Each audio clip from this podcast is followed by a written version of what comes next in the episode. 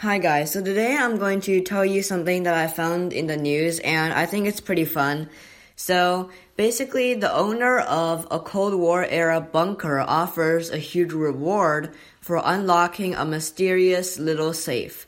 So the safe is a combination safe and it requires three numbers from 1 to 100. Actually, from 0 to 99, so there's a million possibilities.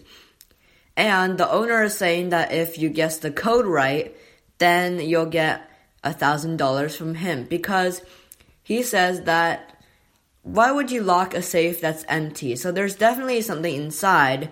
And if this is from the Cold War, then it's probably something good like a journal or a code or some treasure maybe or some relics, something like that.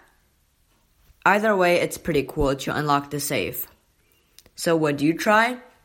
And there's also and they're also doing this live stream on YouTube, I'm pretty sure. And they're letting people guess the number since there are a million possibilities. They're gonna they've gotta like try to guess it. So yeah. They're doing a live stream and they're listening to what numbers people have. So they're hoping that they'll eventually get it. Goodbye.